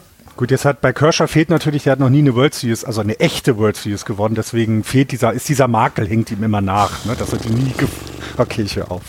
Nein, ich finde, die, diese Karriere ist schon, das ist schon, auch weil du ja eben nicht in einem kleinen Team begonnen hast, sag ich mal, ne, also irgendwo, ähm, keine Ahnung, bei den Brewers angefangen äh, äh, und dann zu den Yankees gewechselt, sondern der ist schon immer bei den Dodgers und bei den Dodgers musst du eben jedes Jahr Top-Leistung bringen, sonst bist du irgendwann nicht mehr Teil des Teams und das hat er jetzt seit 14 Jahren gemacht und das ist äh, ne, zum Glück nicht so häufig verletzt gewesen. Er hatte eine, eine etwas längere und große Verletzung. Das ist ja bei Pitchern auch immer sehr wichtig. Und wir werden ihn dann noch ein paar Jährchen sehen und auch die Better werden sich noch ein paar Jährchen über seinen blöden 75 Meilen Fast, äh, äh, äh, ja, Fastball kann man es ja nicht mehr nennen, äh, werden sich darüber ärgern, ja. So sieht's aus. Andreas, du fährst doch gerne Zug, ne? Wenn du jetzt im Bahnhof stehst und der San Diego Hype Train fährt ein, steigst du ein oder ist es zu früh? Ich steige noch nicht ein, aber ich gucke ihn ein paar Sekunden länger. Du machst ein bisschen, du machst ein Foto, oder? Da, da mache ich ein Foto, da werde ich zum, zum Trainwatcher. Trainspotter. Trainspotter, Genau. Entschuldigung, genau. Ja. Eric Hosmer, Jurickson Profar, Manny Machado. Die Offensive der San Diego äh, Padres klickt im Moment, auch wenn man vielleicht ein bisschen, also wenn man jetzt äh, Wasser in den Wein gießen will, muss man natürlich sagen, dass da jetzt zwei Serien gegen die Reds dabei waren, äh, schon in den, in den, äh, im ersten Monat. Trotzdem ist es äh, es ist, ich finde, es ist einfach ein gutes Zeichen nach der äh, zweiten Saisonhälfte letztes Jahr, die ja wirklich ähm, fast schon einen FC St. Pauli-liken Absturz hingelegt hat bei den Padres. Und äh, mir macht's Spaß. Ich mag's halt einfach. Manny Machado, Manny Machado, wie er auch immer wieder heißt, ähm, hat natürlich eine, einen unfassbaren Saisonstart bislang hingelegt. 88 at Bats, 33 Hits, 7 Doubles hat er, 4 Home Runs, 16 RBI, 17 Strikeouts, nur 10 Walks. Das ist schon sehr, sehr gut. Dazu noch 4 Stolen Bases. Er ist offensiv, ist er ähm, Und komplett. noch vier Home Runs. Auch für Home Runs, genau. Hat, ähm, ist offensiv ist er sehr, sehr, sehr stark dabei. Und du hast es ja angesprochen, Eric Hosmer ist genauso stark dabei. Ähm, sie sind so ein bisschen die beiden Anker dieser Offensive und ähm, ja, sie brauchen auch Dings noch zurück. Wer ist er denn? Na, der andere. Der gerade Tettis Junior. Fernando Tatis Jr. brauchen sie zurück, um, um wirklich eine erfolgreiche Saison zu haben. Hei, hei, hei. Ah, es ist also die sechste Stunde. Aber es ist insgesamt es ist ein sehr, sehr starkes, ähm, sehr starkes ähm, Line-Up, was sie im Moment haben. Dazu haben sie mit Joe Musgrove einen, der eine super Saison bislang pitcht. Sie haben Mackenzie Gore, der bislang Ich muss gute euch mal ganz kurz hatte. alleine lassen. Ja. Entschuldigung. Hab ich gehört. Ähm, Sean Manaya hat bislang eine gute Saison ähm, gepitcht. Also es funktioniert in beiden Ebenen im Moment. Und das, das macht die Sache bei den San Diego Padres sehr, sehr an- interessant. Ich, ich muss tatsächlich sagen, dass ich das Team immer noch nicht ganz verstehe jetzt, weil, ähm, also, dass du, du startest in die Saison mit, ja, dem Franchise-Spieler auf der Injured-List und legst trotzdem einen guten Start hin. Brauchst du ihn doch nicht? Ich, ich bin mir so unsicher, weil Natürlich brauchst du den. Ich, ja, ich bin mir aber so unsicher, ob er dem Team gerade jetzt so unbedingt gut tut, weil es gab ja auch Situationen, wo man ihm vorwerfen könnte, dass er eher mehr an sich denkt als ans Team. Und ich finde, so, so, so, so, so ganz kann ich das noch nicht greifen. Und ich bin sehr gespannt, was passiert, wenn er dann wieder gesund ist. Denn äh, offensiv ist sein Replacement mit ähm, äh, CJ Abrams ist überhaupt also offensiv kann er nicht ersetzt werden. Das ist, glaube ich, auch einfach so. Defensiv sieht es da teilweise schon etwas besser aus. Also er hatte seine guten Plays ähm, auch gleich zu Beginn der Saison, was mal ganz wichtig ist und ist eben auch ne, mit 0,2 Wins above Replacement im Moment äh, jemand, der eben besser als sein Replacement ist. Aber es wartet halt einer, der vielleicht in dem Jahr wieder 4, 5 Wins above Replacement kriegen könnte, wenn nicht sogar mehr äh, auf der Injured List. Ähm, ich bin mal gespannt, was es mit dem also was das tatsächlich dann mit der, mit der Teamchemie macht, wenn er wieder, wenn Tettis Junior wieder da ist. Ne? Das, da bin ich sehr gespannt und ich, ich hoffe einfach, dass die Padres weiter mithalten, denn es kann dieser Division nur gut tun, ähm, weil die ist ja, weil sie so weit im Westen ist, ist sie nicht immer so ganz unter Beobachtung und so, ne, scheint es mal und dann haben wir noch ein Team mehr, was eben spektakulären Baseball spielt, das wissen wir, aber auch in Competition bleibt und das wäre wichtig dieses Jahr. Ähm, aber Fernando Tatis Jr., was du gerade gesagt hast, dass er vielleicht ein bisschen mehr an sich denkt. Ich gucke jetzt gerade mal seinen, seinen Vertrag an. Der hat sein nächstes Contract Year hat er 2034. Also mhm. es, er könnte jetzt erstmal so ein bisschen dann auch ans Team denken. Ich, ich weiß nicht, ob das, das der Grund ist, aber er ist, er ist ja schon ein Showman. Er ist ja schon ein Typ, der wirklich, wirklich auch das, das Spiel spielen möchte und let the kids play nach diesem Motto dann agieren möchte. Und ähm, ich glaube, also natürlich brauchen die den. Sie brauchen ihn vor allen Dingen gesund und sie bräuchten ihn eigentlich auch auf der Shortstop-Position. Aber äh, ob er da nochmal zurückkehren wird, das ist halt die Frage. Ich, ich hoffe es. Ich, ich hoffe es auch ich, sehr also spektakulär ist es eben, wenn er da, also es ist noch mal ein Stück spektakulärer, äh, wenn er da ist, absolut. Und ich glaube, jemand wie, wie Tettis Junior braucht die MLB auch, ne? der, der eben auch vor allem jüngere Zuschauer und Zuschauerinnen ja. anzieht. Ne? Das, also deswegen, ich hoffe, er wird schnell gesund und kommt zurück. Ich sagte eben nur, ich bin gespannt, wie sich das auf die Teamchemie dann auswirken wird. Und ähm, ich wünsche mir kompetitives San Diego äh, in diesem Jahr, ähm, weil, weil das einfach der Division und Baseball insgesamt gut tun kann, dass man auch zeigt, hey, die Rockies geben Trevor Story ab. Trotzdem haben sie jetzt einen positiven Rekord derzeit. Ne? Die Diamondbacks sind nicht unbedingt da, äh, da mit der höchsten Payroll, aber sie haben ein Team so schlau zusammengestellt, dass sie nur zwei Spiele unter 500 sind, derzeit, klar. Aber dass man eben auch mal zeigt, es geht auch anders. Und, äh, und das ist das, was die Leute sehen wollen. Du willst doch zu den Arizona Diamondbacks gehen und sagen, hey, hier ist eine Dreier-Serie. Hey, wenn alles gut läuft, können wir die sogar gewinnen. Und das weiß ich nicht, das finde ich das finde ich wichtig und das zeigt diese Division, äh, äh, finde ich, in diesem Jahr wieder sehr gut. Hast du, äh, Florian, aus unserer Community irgendwelche Hörerfragen zur National League, zu Sachen, die wir bis jetzt besprochen haben? Sonst würde ich äh, in die American League. Ich müsste noch ein Thema ansprechen.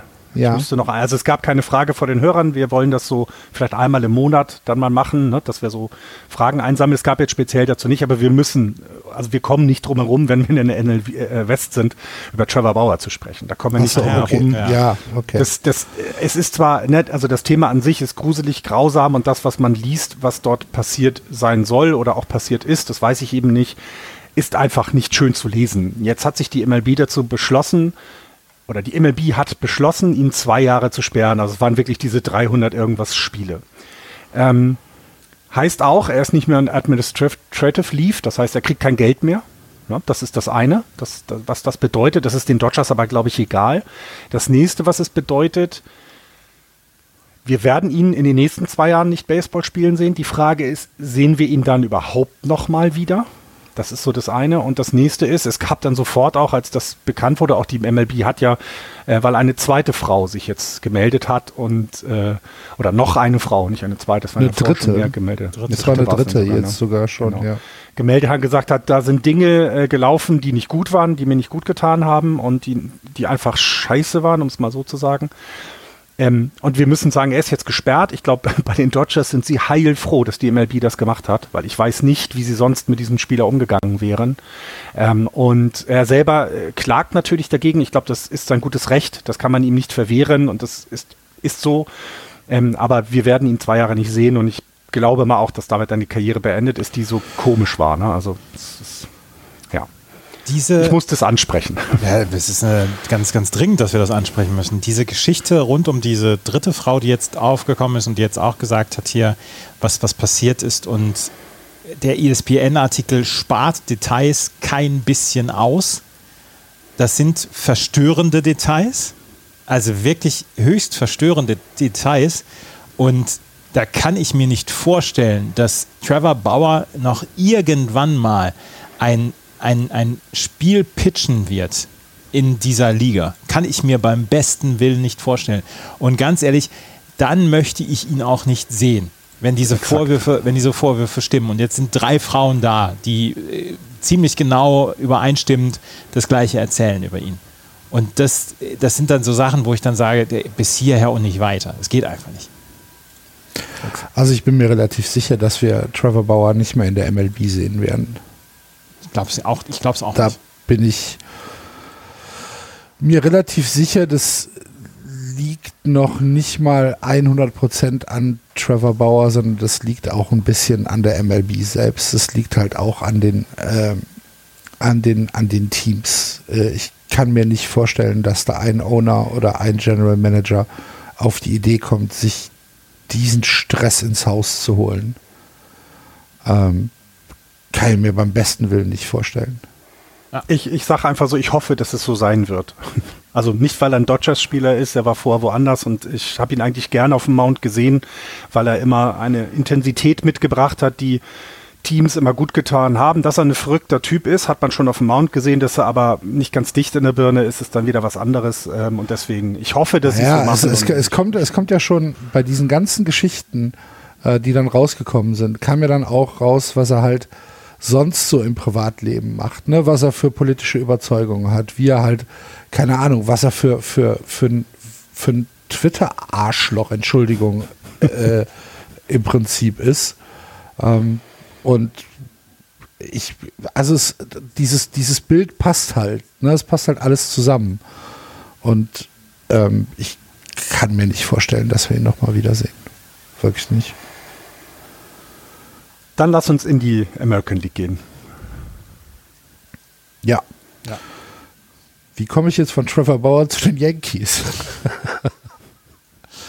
Entschuldigung, liebe Hörer, ihr wisst doch, wie ich es meine. American League East, die New York Yankees 17 und 6, 10 Spiele in Folge gewonnen. 109 äh, erzielte Runs, damit die zweitmeisten Runs in der American League.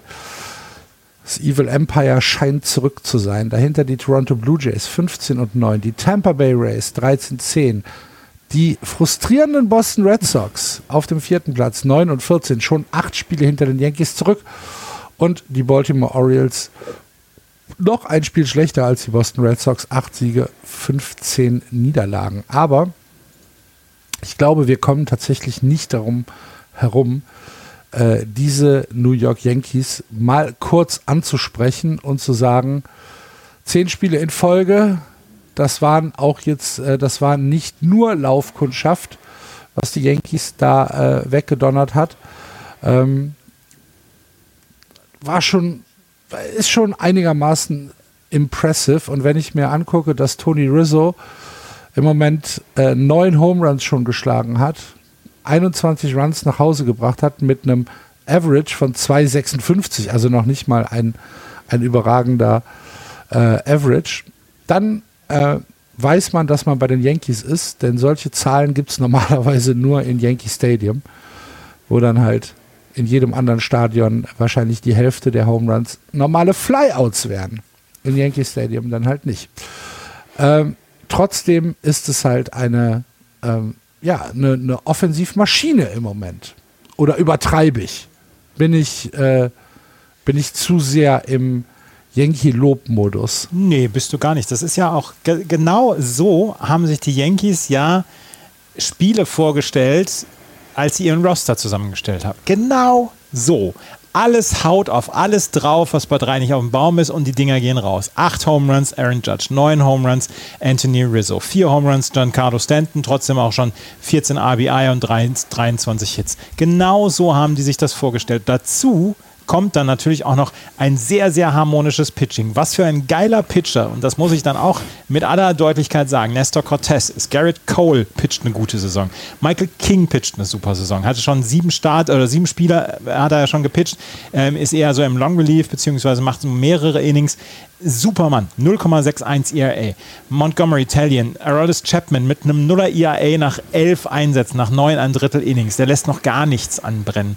Das ist, bislang ist das genau das, wie sich die Yankees das vorstellen.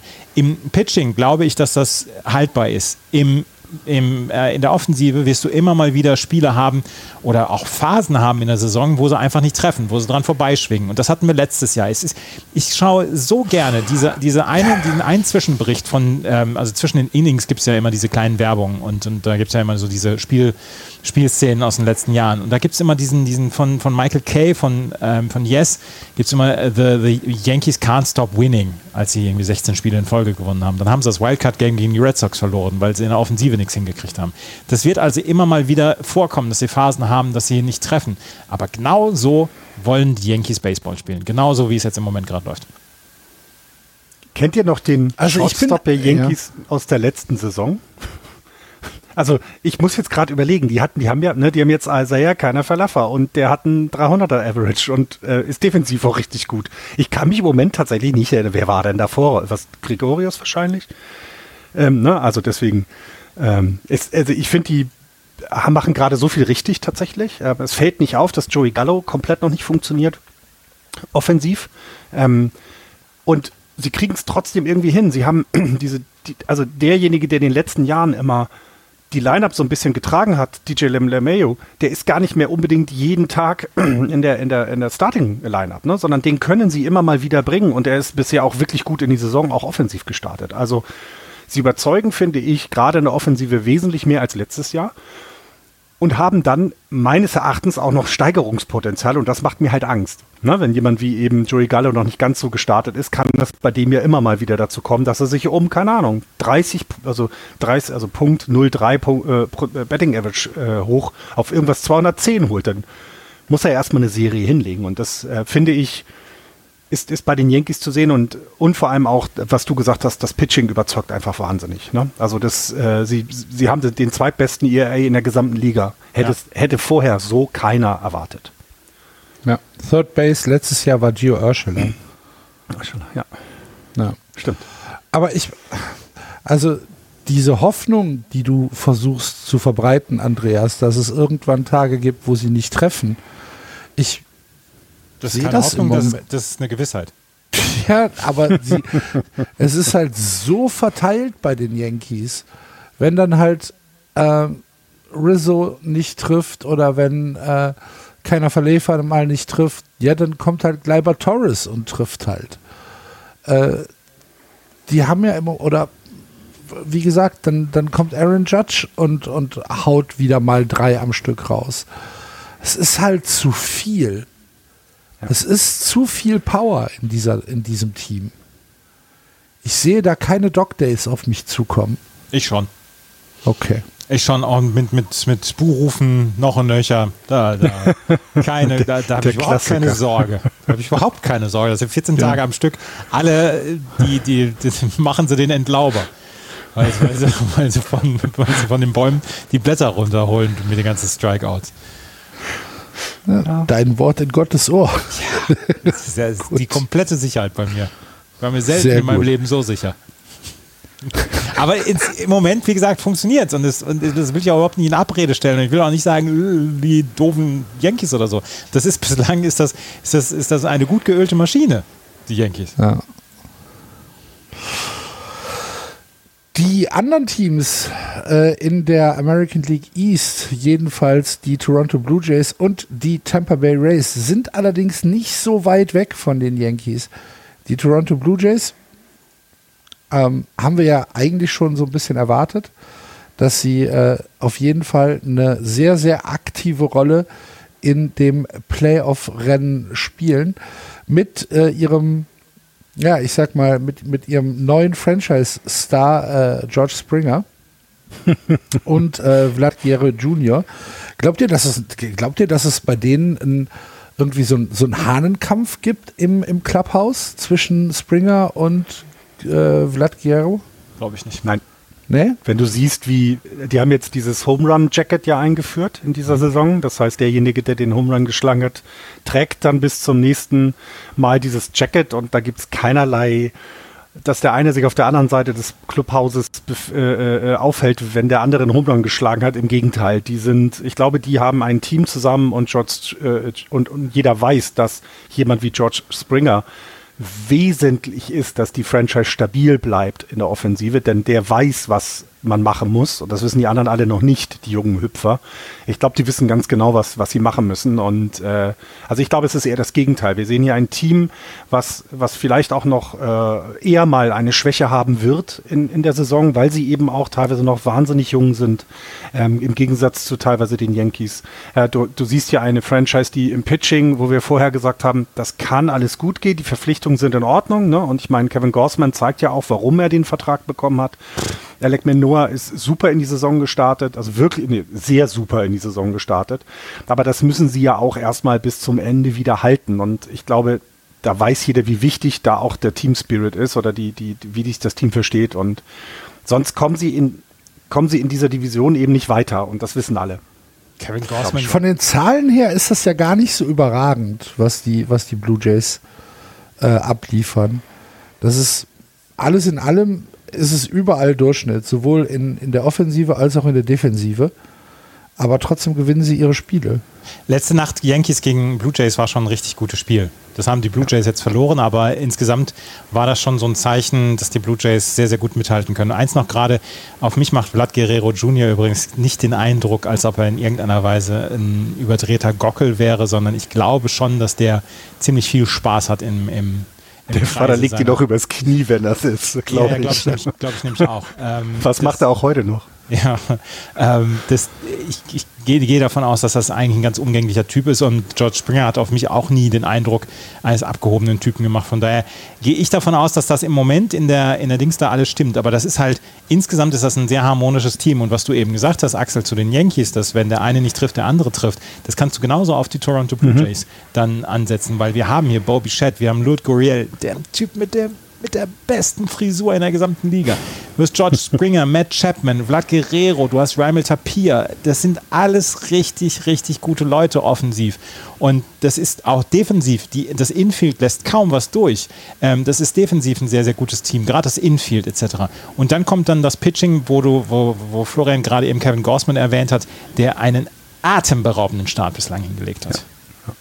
Ja. Äh, zu, den, zu den Blue Jays noch. Ähm die haben bisher die meisten Spiele, die mit einem Run oder also mit einem Run entschieden worden sind. Zwölf. In der ganzen Liga haben nicht so viele Teams äh, One-Run-Games gehabt. Was meint ihr, wie viele die davon gewonnen haben, von diesen zwölf One-Run-Games? Fast neun. Neun. Und das finde ich, das finde ich bemerkenswert. Ne? Das zeigt eben auch, dass sie an sich glauben, dass sie, dass sie ähm, nie aufgeben. Ne? Kann ja auch sein, du hast, einen, du hast einen Rückstand aufgeholt, du hast, du hast deinen knappen Vorsprung eben übers Bullpen dann verteidigt. Und ich glaube, das ist so eine, so eine Sache, die auch ein bisschen zeigt, dass da in dem Team sehr viel stimmt. Die Cincinnati Reds haben, achso, nee, ich dachte gerade zwei von zwölf. Nee, nee, das, die haben zwei, die, die haben Red zwei Spiele haben neun von zwölf verloren von den One-Run-Games. Haben die überhaupt mal einen Run ge Achso. Möchtest du ja. über die Red Sox reden, Andreas? Ich habe letztens auch schon ein bisschen drüber gesprochen und ernsthaft, das macht mir schlechte Laune dieses Jahr. Dann haben wir noch hier, heute habe ich noch so, so einen Artikel. Ich will aber das Trikot haben. Welches das? Das, das City, Gelbe. Das Gelbe? Das City Connect? Mhm. Ja. Ähm, ich finde das auch ziemlich die, gelungen. Das, das, tollste, ich finde, das tollste City Connect Trikot haben die Kansas City Royals. Das habe ich gestern oder vorgestern mhm. gesehen und war ganz begeistert.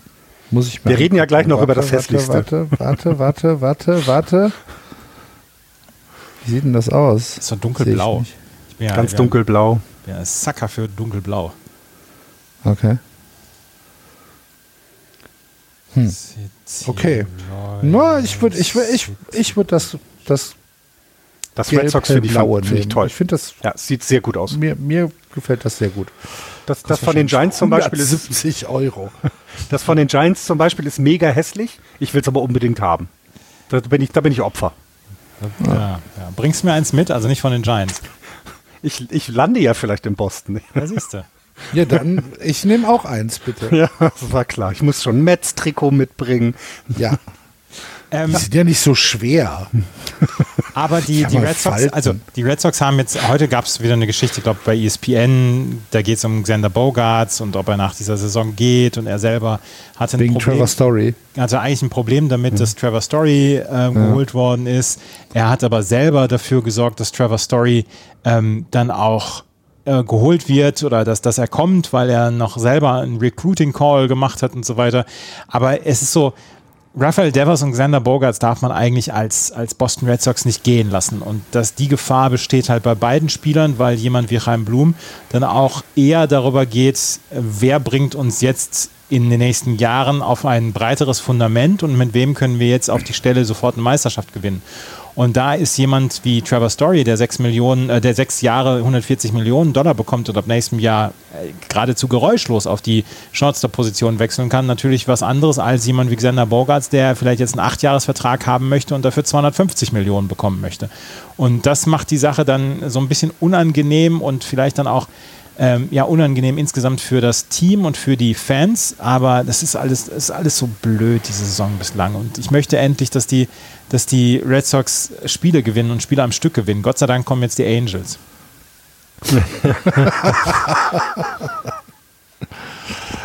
Gut. Haben wir sonst noch was aus der American League East, was wir besprechen müssen? Wanda Franco ist ein ziemlich guter Baseballspieler. Ja, okay. Würde ich, würde ich unterschreiben. Ohne, ohne Setz- Probleme würde ich das unterschreiben, ja. Setze ich auch mein X hin. Mehr habe ich jetzt im Moment nicht. Gut, dann schauen wir in die American League Central, wo die Minnesota Twins relativ einsam im Moment ihre Kreise ziehen nach 9 und 1 aus den letzten 10 Spielen, 14 Siege, 9 Niederlagen. Dahinter die Cleveland Guardians 10-12. Müssen wir uns schon Sorgen um die Chicago White Sox machen? 9-13. Tigers 7-14, genauso wie die Kansas City Royals. Ja, müssen wir uns schon Sorgen um die White Sox machen? Oder ist es zu früh? Ich, ich kann das schwer einschätzen. Also, weil diese, diese Division hat man ja vorher ganz anders im Sinn gehabt. Ne? Also man hat schon gesagt, okay, die White Sox werden sie definitiv gewinnen. Und dann können vielleicht noch die Twins und Meilenweit eventuell- Vorsprung. Äh, So war das ja gedacht. Und dass es jetzt so noch gar nicht zusammenhaut, das, ich glaube, da muss, muss, da müsste ich noch mal genauer hinschauen. Ich habe sie jetzt nicht so im Blick gehabt die letzten Wochen. Ähm, weil es gibt aber viele Spieler, die ich einfach faszinierend toll finde. Zum Beispiel Tim Anderson mag ich, mag ich sehr, sehr gerne. Ähm, und eigentlich haben die alles beisammen, aber irgendwas ist los und ich kann dir nicht sagen, was. Und ähm, ich muss mich wahrscheinlich, ich werde mich mal auf die Chicago White Sox äh, fürs nächste Jahr, äh, nächstes Mal Ich hab- äh, mehr vorbereiten. Ich habe es letzte Woche schon gesagt, die haben Verletzungen ähm, galore im Moment. Lance Lynn ist nicht dabei, John Moncada ist nicht dabei. Wir haben Eloy Jimenez gehabt, der ähm, verletzt ist. Yamin Mercedes ist verletzt. Ähm, wir haben ein paar Leute auf der 60-Day-Injury-List. Ich mache mir im Moment noch nicht so Sorgen. Ich glaube, dass, das, dass die White Sox funktionieren werden in Zukunft. Sie brauchen jetzt halt so ein paar Spieler dann wieder zurück und bei ähm, bei John Moncada sieht es ganz gut aus, ähm, dass er zurückkommt. Er hat jetzt sein Rehab-Assignment, hat er beendet und sollte jetzt eigentlich wieder da sein. Lance Lynn kommt Ende Mai zurück. Es ist noch genügend Zeit, es ist vor allen Dingen genügend Zeit, weil die AL Central wohl die schlechteste Division der kompletten Liga sein wird, was wir jetzt ja schon sehen dass wir ein Team wie die Minnesota Twins ganz vorne haben, von denen wir eigentlich dann mit, mit denen wir eigentlich nicht so richtig gerechnet haben da oben. Und, ähm, und sie haben trotzdem noch, wie viel, Sprung, viel Spielvorsprung haben sie im Moment auf die White Sox? 4,5. Dreien- Dreieinhalb. Viereinhalb. Dreieinhalb. Dreieinhalb auf Cleveland, viereinhalb auf die White Sox. Ah, st- stimmt, ja, genau. Und ähm, ich mache mir da noch nicht so richtig viel Sorgen. Das habe ich unserem Hörer Clemens auch schon gesagt, dass ich mir da noch keine Sorgen mache. Die haben halt, die haben ihre Zittert man dort schon Ja. auf ja. den Hotelfluren dieser Welt? Nee, die haben, Ja? äh, die haben ihre schlechte Phase zu Anfang. Die kommen jetzt ins Rollen. Mache ich mir weniger Sorgen als um die Red Sox. Ich meine, der Sweep äh, der, der Twins gegen die White Sox äh, letzte Woche, das war also die, die letzten beiden Spiele, die waren schon einigermaßen deutlich. Ne? Ja. Äh, das, das war schon, äh, fand ich, eine ziemliche Ansage, ehrlich gesagt. Da haben, haben die äh, Minnesota Twins den äh, Chicago White Sox 17 Runs in drei Spielen eingeschenkt. Das war schon, äh, das war schon eine Ansage. Aber gut. trotzdem keine Sorgen. Ja, ist ja gut. Ich habe es verstanden. Meine Güte. Ich wollte doch nur auf die Twins überleiten. Ja. Die gar nicht so viel falsch machen im Moment. Äh, Sweep gegen die White Sox, Sweep gegen die Tigers und zwei von drei Spielen gegen die Tampa Bay Rays äh, gewonnen. Auch äh, in relativ überzeugender Manier. 9-3, 9-1. Richtige Slugfeste waren das. Und ähm, die Minnesota Twins sind so ein bisschen im Moment das, ähm, ich, wir hatten es letztes Jahr auch, ich weiß gar nicht, ob es bei den Twins war oder war, ah, ich weiß es nicht mehr. Auf jeden Fall ist es so die Mannschaft, wo man sagt, hä, wie passen denn die Statistiken zu den äh, zu, zu, zur Win Percentage? Wie passen denn die, die Statistiken, die hier aufgerufen werden, zu den Anzahl, zu der Anzahl der Siege? Weil das, was die Twins in der Offensive machen, ist halt bestenfalls mittelmäßig. Ähm, ich glaube, man muss dann halt ins Pitching gehen ne? und äh, sich angucken, was da gerade bei den äh, Minnesota Twins im Pitching passiert. Da passiert nämlich relativ viel Gutes, ähm, wenn, man, wenn man sich anschaut, äh, dass die Starting Pitcher tatsächlich alle im Moment performen. Joe Ryan mit einem 1,17er IAA, äh, IAA über äh, 23 Innings. Dylan Bundy 2,95er IAA über 21,1 Innings. Chris Paddock 3,15er über 20 Innings. Äh, Bailey Ober 2,75 über 19 Innings. Und so geht das weiter. Du hast es einen Namen vergessen. Tyler Duffy? Nee. Chris, Chris Archer. Archer. Jetzt sag's doch. Ah, Mann! Immer schön. ja. Ja, das mit den Pirates hat er ihm immer noch nicht verziehen. Das ist Wahnsinn. Nein. Und jetzt ist er auch raus. Jetzt kriegen wir nicht wieder rein in die Sendung. ja. Aber das Pitching ist tatsächlich, finde ich, ähm, das ist das, was, was wir. Also, warte, warte, ich muss ähm, jetzt gucken, wo er steht. 2,93 bei 15, ja. ja. Immer noch ja. unter 3. Das ist, das ja. ist Spitzenklasse. Ja. ja, absolut, absolut. Und das ist auch das, was ich, äh, was mich auch sehr überrascht. Also, ne, wenn wir uns die Twins vor der Saison angeguckt haben, hat man jetzt nicht unbedingt gesagt, okay, sie werden im Starting Pitching zu den Top 10 in der Liga gehören, in der ganzen Liga. Und dem ist aber jetzt gerade so. Und das, ähm, ja, haben sie doch das einiges Elite-Pitching, was da gerade ja. passiert, über die gesamte ja. Mannschaft. Ja. Das ist fantastisches Pitching. Absolut.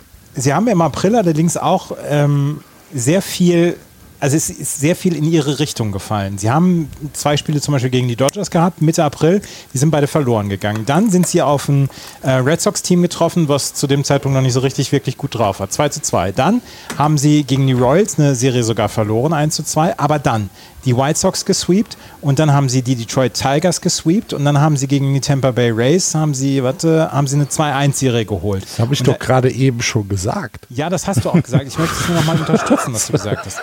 Jetzt haben sie, jetzt haben sie, jetzt haben sie die Baltimore Orioles vor sich und danach die Oakland A's. Also die Chance, dass sie insgesamt einen perfekten Saisonstart insgesamt hinlegen, die ist sehr, sehr groß, weil halt alles so ein bisschen in ihre Richtung dann auch gefallen ist und weil sie einen guten, äh, ein gutes Schedule hatten. Möchte ich auch sagen. Äh, er gehört aber auch dazu. Ja, Spielpläne sind wichtig, ne? Ja. Gehört dazu. Ähm, ne, darf man nicht vergessen. Es gehört aber auch dazu, dass man das genauso macht. Und du musst es ja auch ausnutzen, denn in dieser Liga ist es so, dass auch andere Teams, bis auf die Reds, können, dir, können dich ärgern jeden Tag. Ne? Also das ist so. Dann lass uns einmal gerade noch über Max Kepler sprechen, der in den letzten ja. Tagen und ähm, zwei Wochen richtig, richtig gut drauf war. 18 ja. Hits hat er jetzt in 73 At-Bats insgesamt. Ähm, hatten, anfangs hat er so ein bisschen Probleme gehabt, aber jetzt die letzten, ich sage jetzt mal sieben bis zehn Tage, waren sehr, sehr gut von ihm. Fünf Home Runs hat er schon gehabt, zwölf RBI hat er gehabt. Zusammen mit Luis Arraez ähm, ist er so einer dieser beiden großen Überraschungen, die die äh, Minnesota Twins haben. Byron Buxton liefert ab, wenn er da ist. Äh, aber das, das ist wieder das gleiche Problem wie in den letzten Jahren. Byron Buxton hat auch erst 15 von 23 Spielen oder so mitgemacht. Und das ist wieder ja.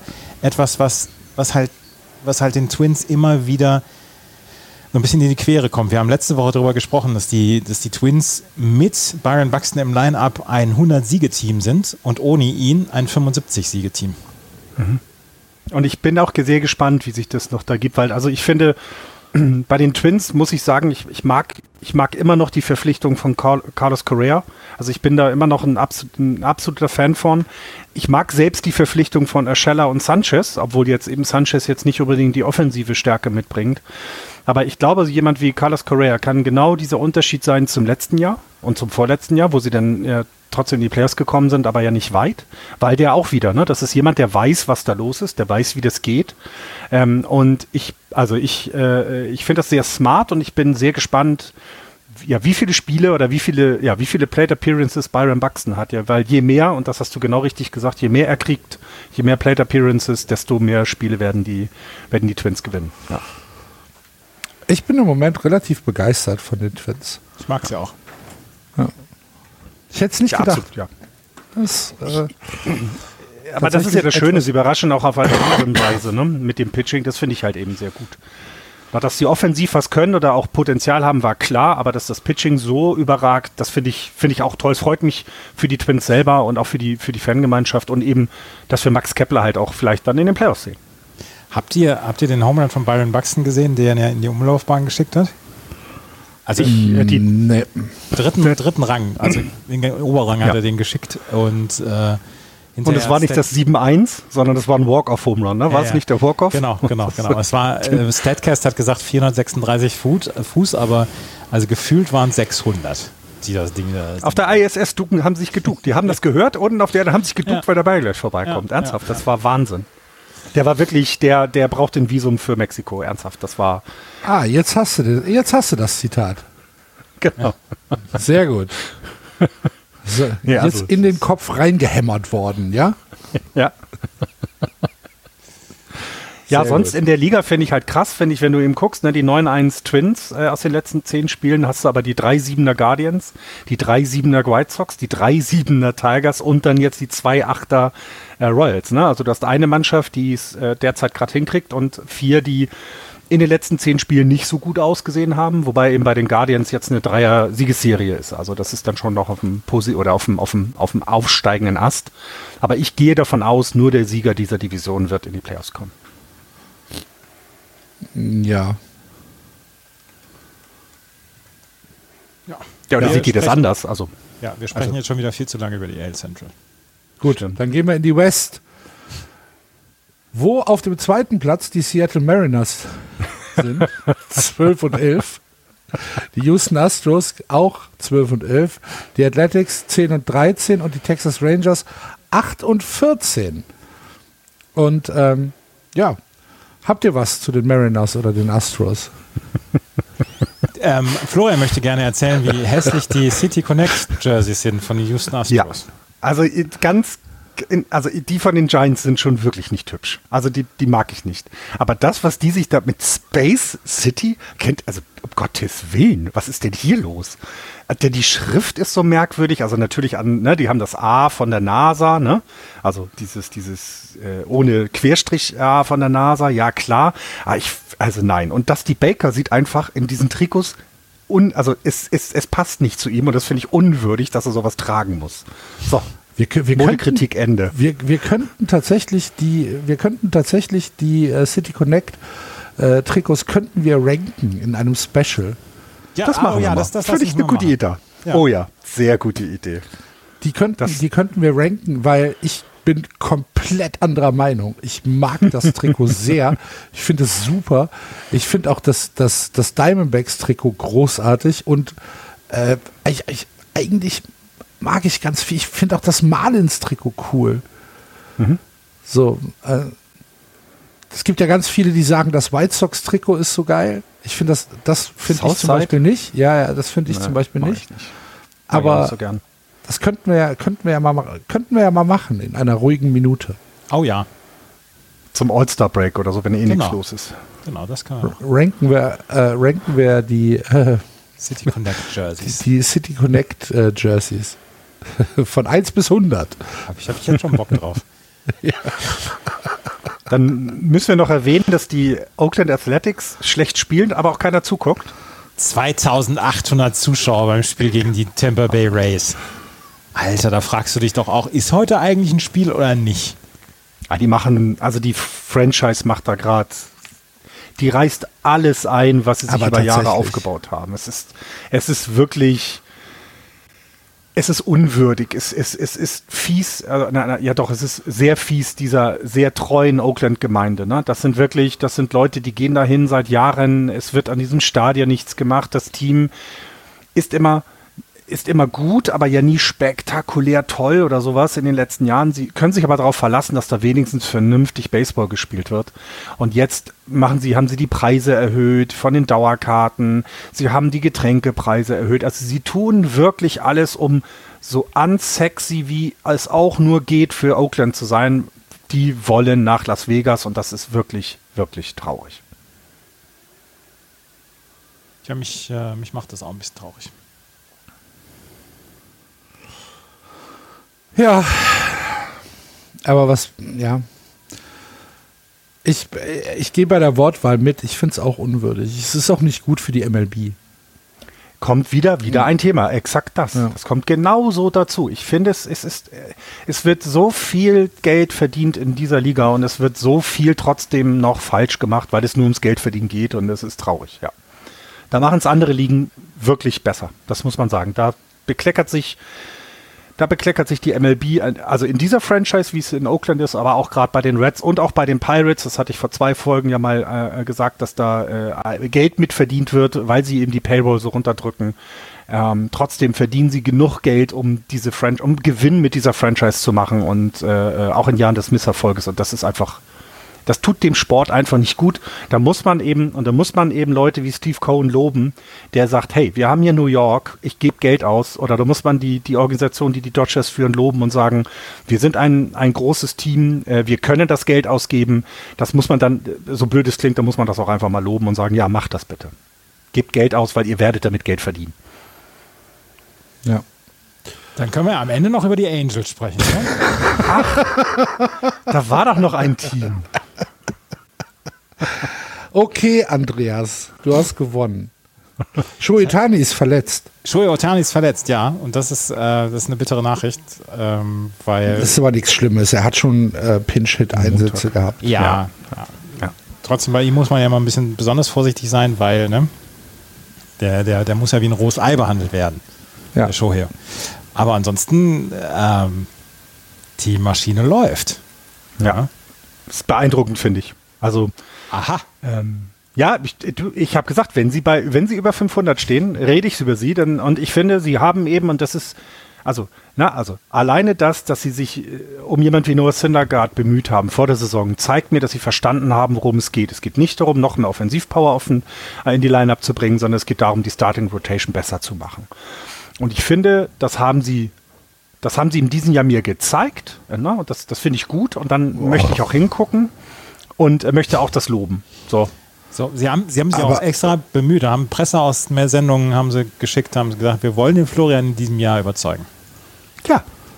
Was sie tun. Ja, aber tun sie das denn in der Starting Rotation? So wie du das von ihnen erwartest?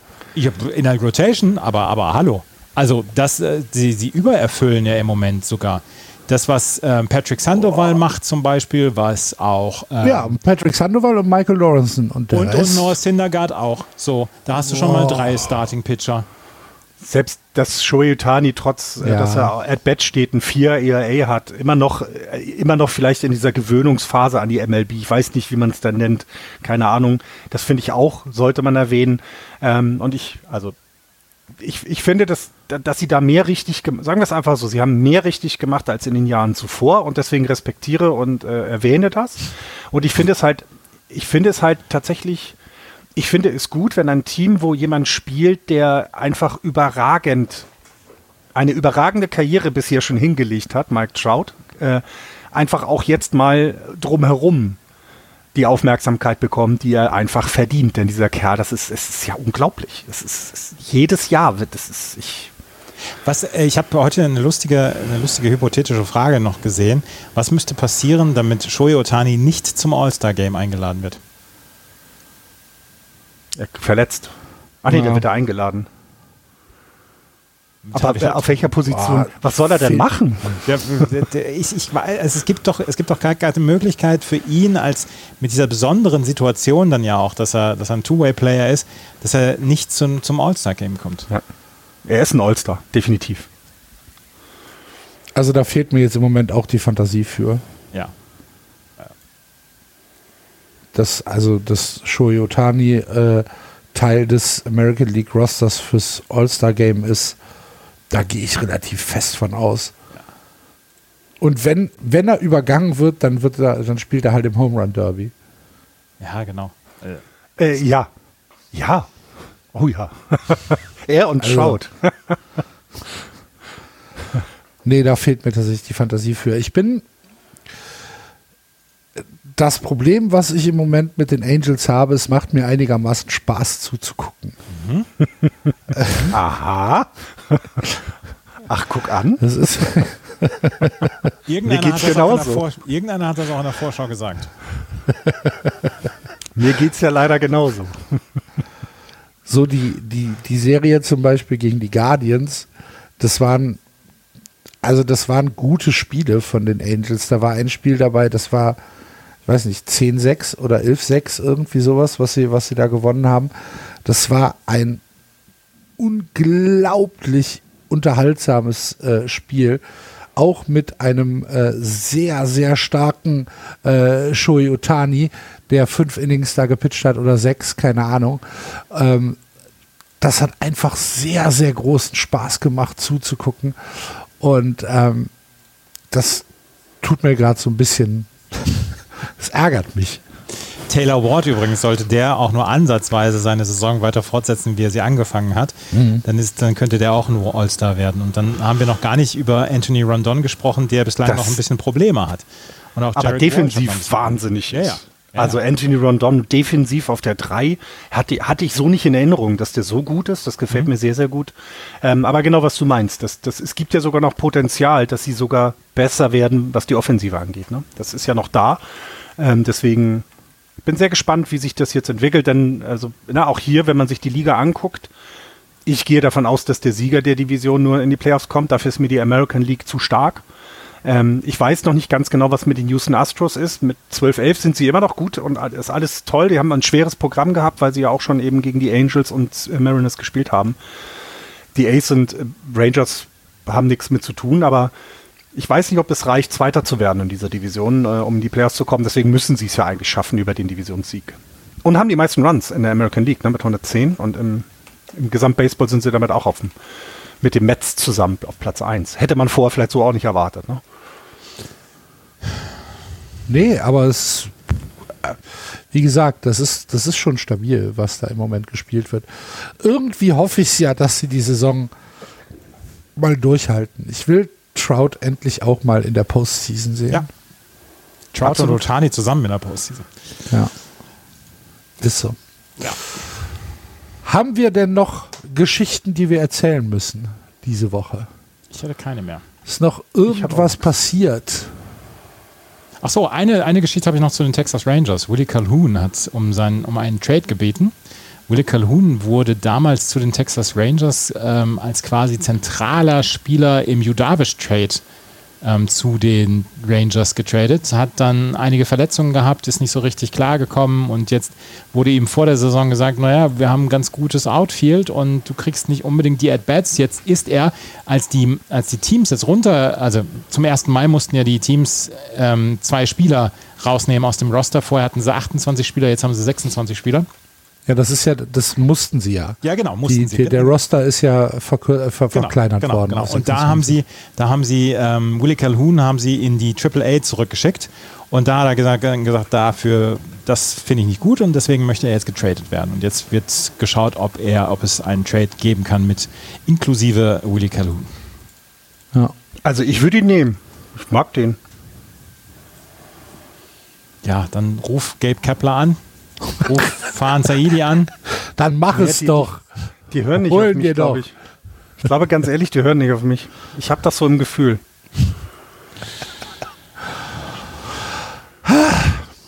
Ja, gut. dann äh, sind wir doch mit der Nachbetrachtung der letzten Tage hier in der MLB durch. Wir hoffen, es hat euch wieder ein bisschen Spaß gemacht. Vielen Dank fürs Zuhören. Wie immer, wir freuen uns über eure Kommentare auf Twitter, auf Facebook, äh, natürlich auch unter unseren Shownotes im Blog und wenn ihr die Zeit habt bei iTunes eine Rezension zu hinterlassen. Darüber freuen wir uns auch um ein bisschen mehr Sichtbarkeit dort in diesem riesigen Podcast-Verzeichnis zu bekommen. Das hilft uns immer sehr. Vielen, vielen Dank an alle, die das bisher gemacht haben. Genauso wie an alle, die uns einen Kaffee ausgegeben haben bisher. Ähm, es gibt auf justbaseball.de unten rechts die Möglichkeit, auf Steady zu klicken. Dort könnt ihr uns ein bisschen unterstützen. Auch darüber freuen wir uns und sagen vielen, vielen Dank an euch da draußen. Ähm, ja, macht großen Spaß, äh, dann auch Rückmeldungen zu bekommen. Ich glaube, das war's. Äh, vielen Dank ans äh, Plenum und vielen Dank an euch da draußen. Wir hören uns nächste Woche wieder. Bis dahin, Playball, Madet Jod. Tschüss. Tschüss. Ciao.